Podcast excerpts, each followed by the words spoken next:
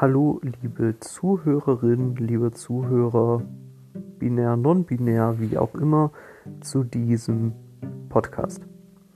Was ist Sinn und Zweck des Podcasts? Sinn und Zweck dieses ist, dass ihr herangeführt werdet an die Materie des Verwaltungsrechts in einzelnen Folgen, entweder an die Klagearten oder spezielle Materien des allgemeinen und besonderen Verwaltungsrechts. Dabei soll das so möglichst dargeboten werden, dass ich euch versuche, die einzelnen Prüfungspunkte oder was wesentlich ist, mitzuteilen. Das hat natürlich gar keinen äh, abschließenden Charakter. Da gibt es einfach viel zu dicke Kommentierungen und Bücher zu. Das kann man ja gar nicht alles abrufen. Versuche es euch allerdings so beizubringen, dass ihr das möglichst durchdringen könnt und dann eben auch in stressigen Situationen wieder abrufen könnt.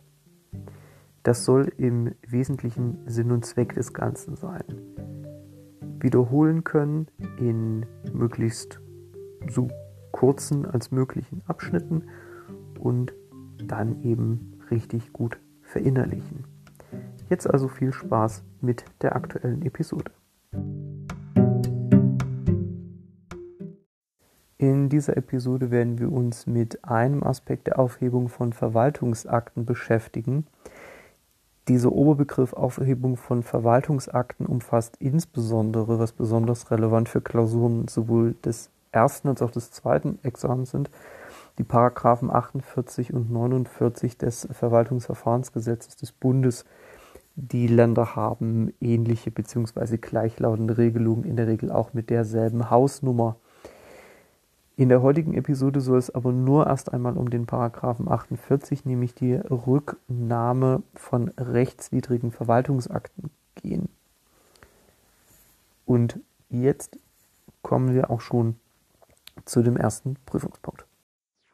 Zunächst muss man prüfen, ob es keine Spezialregelung gibt, die die Generalnorm vom 48 oder auch von 49 Verwaltungsverfahrensgesetz verdrängen würde.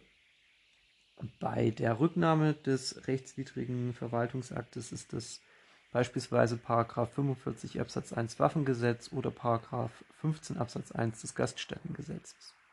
Haben wir das aber wie in den meisten Fällen nicht, dann ist der Anwendungsbereich dieser Generalnorm eröffnet.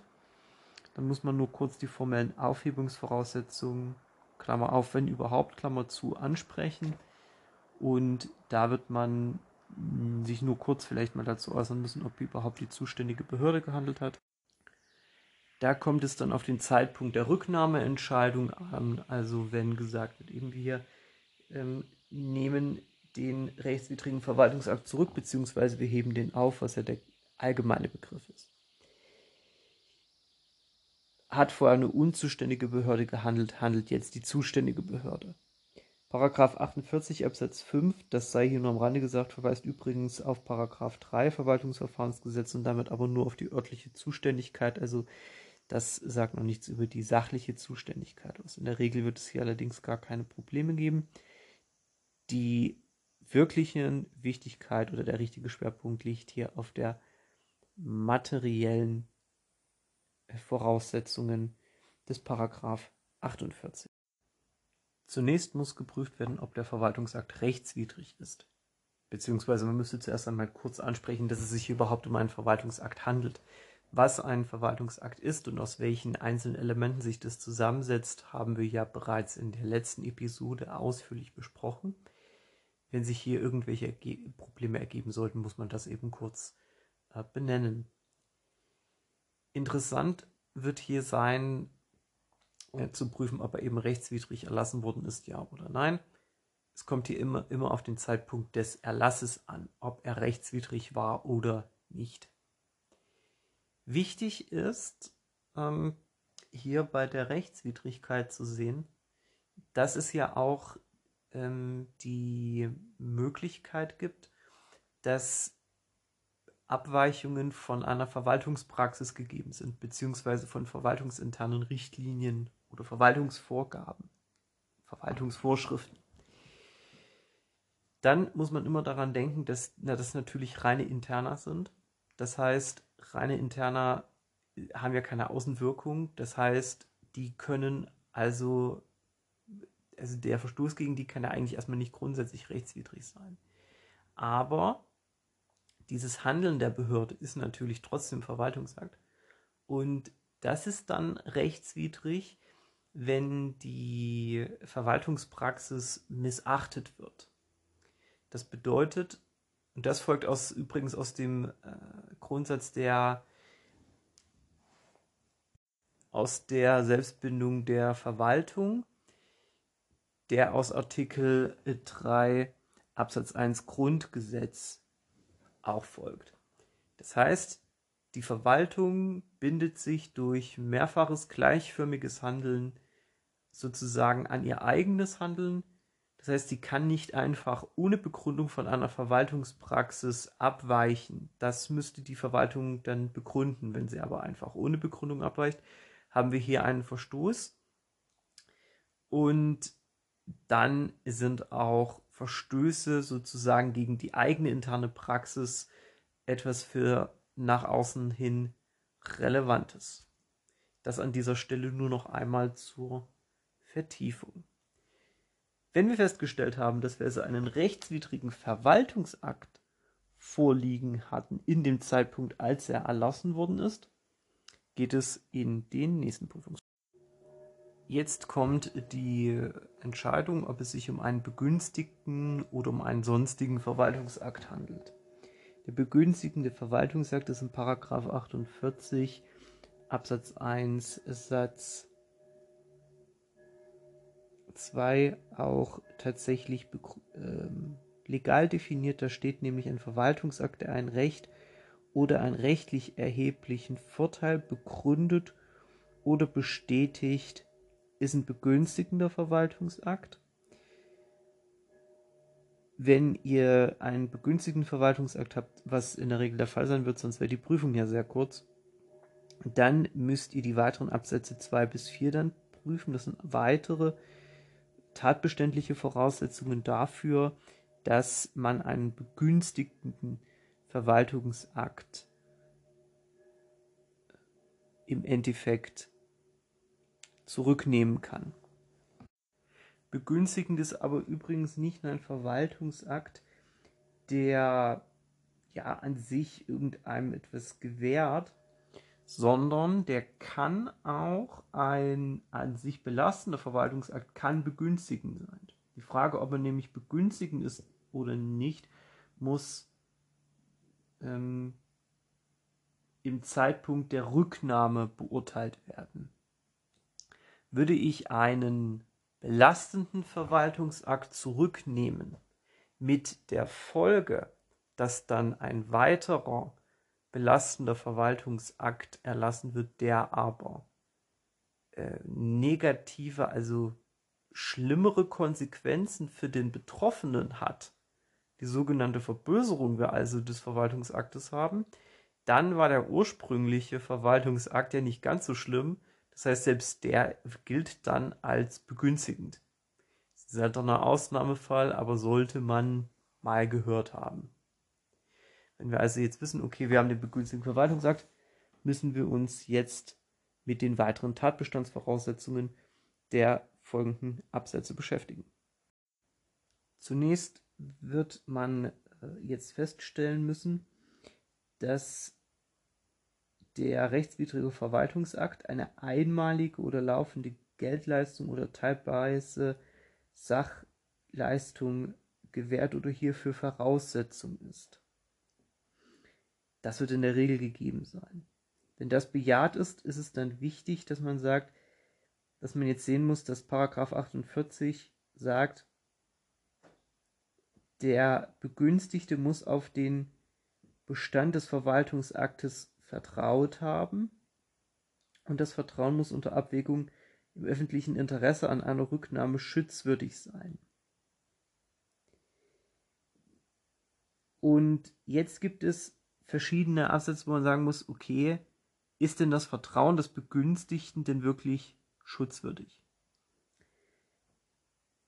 Der Reihenfolge nach gibt es zunächst auch Gründe, in denen benannt wird, wenn das, das Vertrauen eben nicht schutzwürdig ist. Das ist in 48 Absatz 2 Satz 3 geregelt. Dann sind drei Fälle benannt, in denen das Vertrauen nicht mehr schutzwürdig ist. Das heißt, wäre einer dieser Fälle einschlägig, wäre die Prüfung hier vorbei, man sagen muss, okay, es gibt kein schutzwürdiges Vertrauen, auf das man sich berufen kann. Die Variante Nummer 1 benennt, dass der Verwaltungsakt durch arglistige Täuschung, Drohung oder Bestechung erwirkt worden ist. Da es sich immer auf den Begünstigten bezieht, muss also so eine Handlung vorgelegen haben durch den Begünstigten selbst, durch einen Vertreter des Begünstigten oder nahestehende Personen, sodass man sagen kann, es kommt aus so einer Risikosphäre. Beispielsweise beim Ehegatten ist das gegeben. Bereits jetzt ist auf das Zeitmoment hinzuweisen. Ähm, Absatz 4 enthält nämlich eine zeitliche Einschränkung für die Behörde, nämlich Abkenntnis der Umstände, ähm, also Tatsachenkenntnis, die die Rücknahme rechtfertigen, hat die Behörde dann ein Jahr ab Zeitnahme der Kenntniszeit, um den Verwaltungsakt zurückzunehmen, so als Ausschlussfrist. Das gilt dann allerdings nicht im Fall von Absatz 2 Satz 3 Nummer 1. Das heißt, wenn der Fall gegeben ist, haben die unendlich Zeit. Also nicht unendlich, aber zumindest dann gilt diese Jahresfrist nicht. Das schon mal als äh, wichtiger Merkposten. Nummer 2 nennt dann, dass der Verwaltungsakt durch Angaben erwirkt wurde, die in wesentlichen Beziehungen unrichtig oder unvollständig waren Einziges Klausurproblem dürfte hier die Frage des Erwirkens sein. Erwirken reicht hier schon, äh, wenn die fehlerhaften Angaben für die Rechtswidrigkeit des Verwaltungsaktes selbst ursächlich sind. Bei Nummer 3 muss der Betroffene die Rechtswidrigkeit des Verwaltungsaktes gekannt haben oder infolge grober Verlässlichkeit nicht gekannt haben. Da kommt es dann darauf an, wie der individuelle Horizont des Betroffenen ist, also Schulabschluss, Erfahrung mit Behörden und so weiter. Da wird der Sachverhalt aber entsprechendes angeben, wenn es dann auf diese Variante überhaupt ankommen sollte. Liegt jetzt kein Fall von Paragraph 48 Absatz 2 Satz 3 und eine der drei benannten Nummern vor, dann ist das Vertrauen in den Bestand dieses rechtswidrigen Verwaltungsaktes erst einmal grundsätzlich schon mal nicht per se nicht mehr schutzwürdig. Aber die Prüfung ist hier noch nicht vorbei. Dann muss geprüft werden, ob nach 48 Absatz 2 Satz 2 entweder ein Verbrauch der Leistung oder eine Vermögensdisposition vorliegt, der der Betroffene nicht mehr oder nur unter unzumutbaren Nachteilen selbst rückgängig machen kann. Für den Verbrauch der Leistungen, also die erste Möglichkeit, ist es so, dass man hier eigentlich auf das Bereicherungsrecht zurückgreifen kann. Das ist im BGB auch so, dass man im Bereicherungsrecht, also 818 und so weiter, äh, nur davon rechnen, sprechen kann, dass man sozusagen entreichert ist wenn es sich hier um sogenannte Luxusaufwendungen handelt. Also zum Beispiel man etwas sich jetzt leistet, was man jetzt normalerweise nicht leisten würde. Also irgendwelche ähm, Luxusurlaube und so weiter. Das Entscheidende ist, es darf eben nicht mehr im Vermögen des Betroffenen sozusagen ähm, vorhanden sein. Das ist beispielsweise bei normaler Schuldentilgung immer noch so oder bei der Anschaffung von so ganz normalen Dingen, also ähm, irgendwelcher normalen Kleidung oder irgendwelchen normalen Möbeln, also nichts Extravaganten, was man sich also normal auch gekauft hätte, dann ist man immer noch, ist noch im Vermögen drin, dann ist man nicht entreichert. Und dann hat man immer noch ähm, eine Leistung sozusagen nicht verbraucht. Der Begriff der Vermögensdisposition geht dann aber noch darüber hinaus. Da muss dann aber eine Leistung mh, ja so ausgegeben worden sein, oder dann muss dann praktisch das Vermögen so in die Disposition gemacht worden, dass es praktisch nicht mehr möglich ist und ihm unzumutbar ist, diese wieder rückgängig zu machen. Das ist nur dann gegeben, wenn er mit seinen individuellen Einkommens- und Vermögensverhältnissen ähm, erhebliche Verluste hätte, wenn er denn das Ganze wieder rückgängig machen will. Mit anderen Worten, diese beiden Möglichkeiten verbrauchte Leistung und auch Vermögensdisposition, das werden so extreme Ausnahmefälle sein. Auch da wird man auf der Regel davon ausgehen, nee, das ähm, ist auch nicht gegeben. Das heißt, wenn auch kein von diesen beiden Spezialfällen vorliegt, dann muss man auf ähm, den allgemeinen Begünstigungs- auf den allgemeinen Tatbestand zurückgreifen, nämlich dass das Vertrauen des Begünstigten das öffentliche Interesse an der Rücknahme überwiegt. Die Frage, ob das Interesse am Bestand das allgemeine Interesse eben an der Rücknahme überwiegt, das kann man nur in einer ähm, entsprechenden Abwägung aller Umstände machen. Da muss man dann einfach die Aspekte im Fall berücksichtigen. Zum Beispiel die Auswirkungen der Rücknahme für den Begünstigten. Dann Folgenabwägungen Nichtrücknahme für die Allgemeinheit. Wie ist der Verwaltungsakt zu Stande gekommen. Und je förmlicher das Verfahren dann ausgestaltet ist, desto mehr darf der Begünstigte auf den Bestand des Verwaltungsakts vertrauen. Die Frage, wie schwer oder wie stark, wie stark oder gravierend ist der Verstoß, der zur Rechtswidrigkeit führt. Und seit wie viel Zeit ist verstrichen, je weiter der Erlasszeitpunkt zurückliegt, desto stärker wiegt eben auch das Vertrauen des Begünstigten. Und das muss man dann als Gesamtwürdigung vornehmen da wir jetzt schon einmal die Prüfung des 48 in äh, dieser Hinsicht des Tatbestandes durchgenommen haben für den rechtswidrigen äh, begünstigenden Verwaltungsakt, muss man sagen, ähm, was ist denn mit rechtswidrigen Verwaltungsakten, die unanfechtbar geworden sind oder eben es noch nicht sind, ähm, aber eben nicht begünstigend sind, also sonstige Verwaltungsakte. Bei denen muss man sagen, ist eine Rücknahme auch möglich, allerdings nicht unter den Voraussetzungen eigentlich von Absatz 2.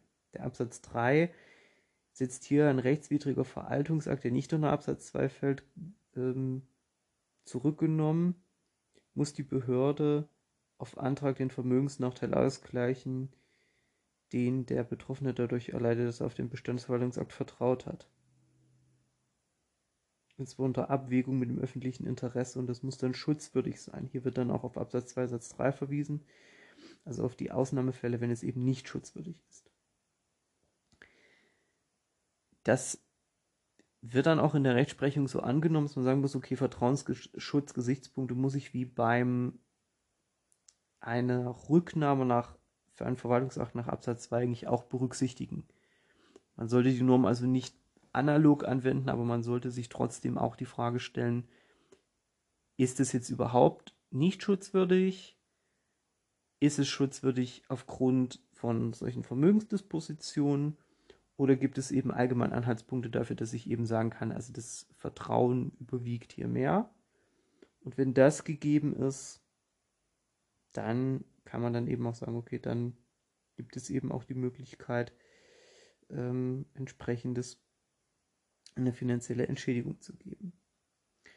Die, das ist übrigens auch eine Abwägung, weil auch da steht, der rechtswidrige Verwaltungsakt kann zurückgenommen werden. Also da müssen die entsprechenden Gesichtspunkte eben auch gewürdigt werden für Schutzwürdigkeit, ja oder nein.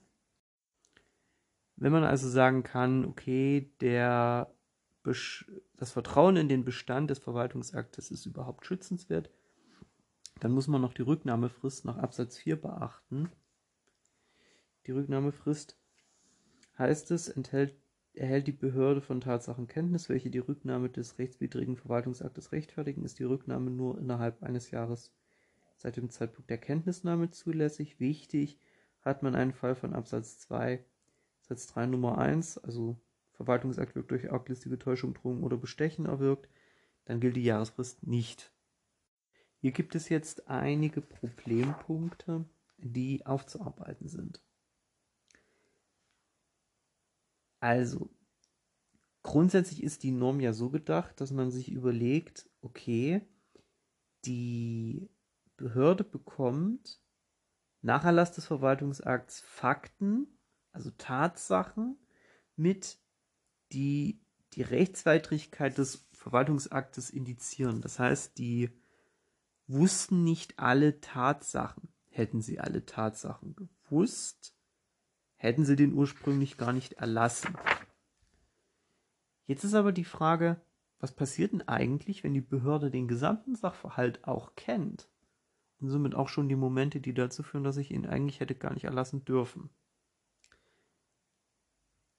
Aber eine rechtliche falsche Würdigung vornimmt. Also das würde ja eigentlich sozusagen, also das ist so ein Subsumptionsfehler oder Rechtsanwendungsfehler, das würde ja eigentlich nicht dazu führen. Bundesverwaltungsgericht sagt allerdings doch, das fällt auch hier drunter. Ist ein, Be ja, zugunsten der Behörde, was soll man sagen, muss man so hinnehmen. Das nächste Problem ist eigentlich die Frage der Frist. Nämlich, was ist Kenntnis oder was muss eigentlich entsprechende Kenntnis sein?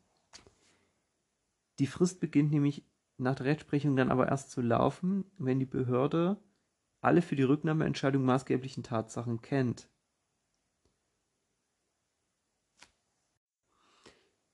Das heißt, dass die Gerichte gehen dann davon aus, dass es nicht so ist, dass die Behörde, wenn sie sozusagen Kenntnis erlangt,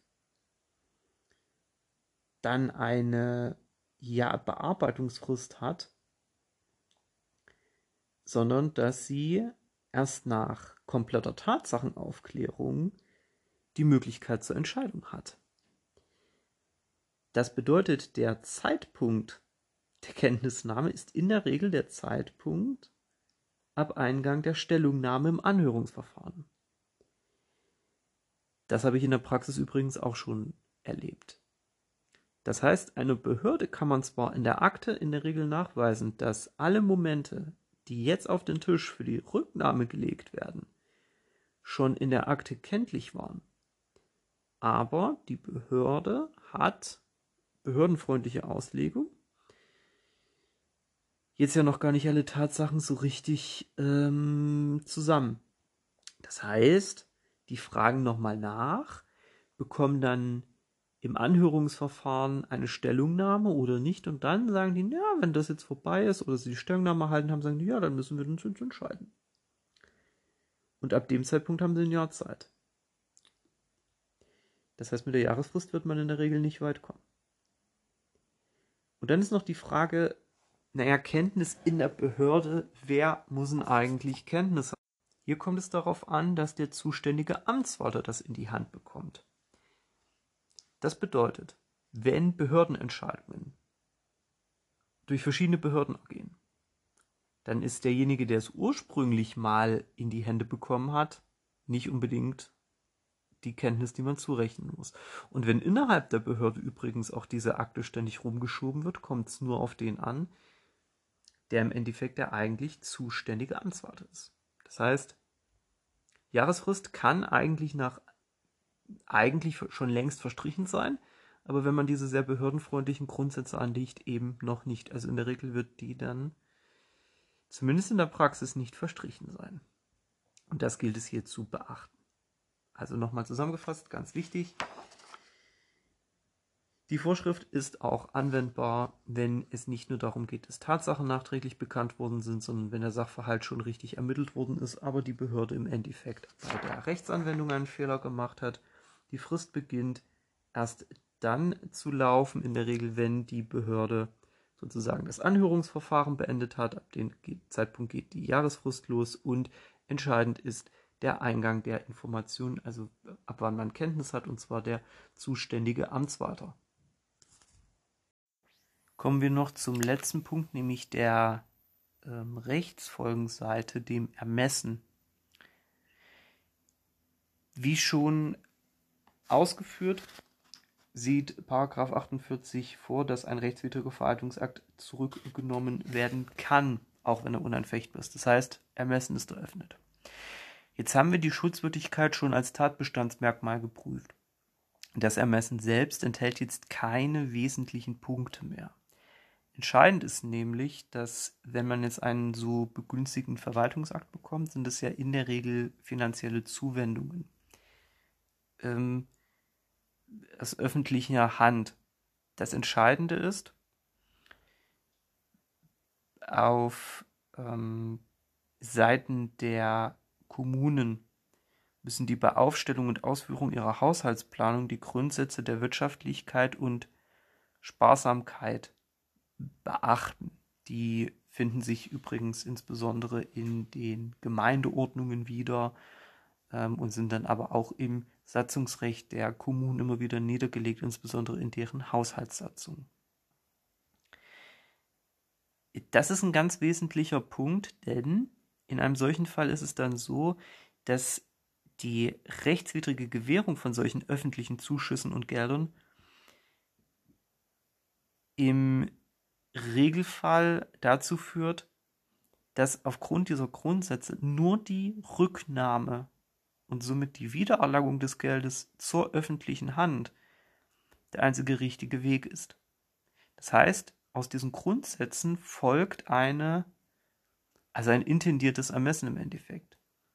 Es kann eigentlich keine Gesichtspunkte geben, wenn ich nicht darauf vertrauen durfte, dass ich den, das Geld behalten darf oder die Leistung an sich behalten darf, dann kann es eigentlich auch keine Ermessensentscheidung geben oder Ermessenspunkte geben, die dazu führen, dass ich sage, naja, ähm, es ist eben schon in Ordnung, dass das behält und dass die öffentliche Hand es nicht wieder zurückbekommt.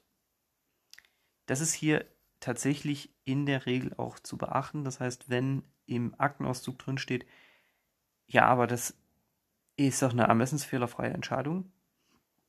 Also es ist eine ermessensfehlerhafte Entscheidung. Dann muss man das kurz darlegen. Ähm,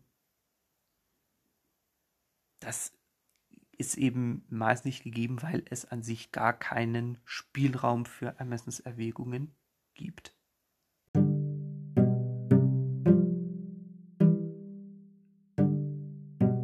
So, das war jetzt alles zu Paragraph 48. Wir werden uns mit dem Widerruf von Verwaltungsakten, dem Paragraph 49, in einer eigenen Episode beschäftigen. Die ist jetzt ja schon lang genug. Das würde sonst den Rahmen sprengen. Ich freue mich wie immer auf Rückmeldungen und Anregungen.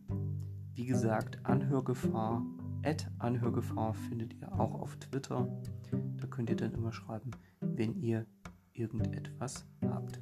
Kritik, Anregung, alles Mögliche, immer gerne. Bis zur nächsten Folge. Alles Gute, bleibt gesund und öffentliches Recht macht Spaß.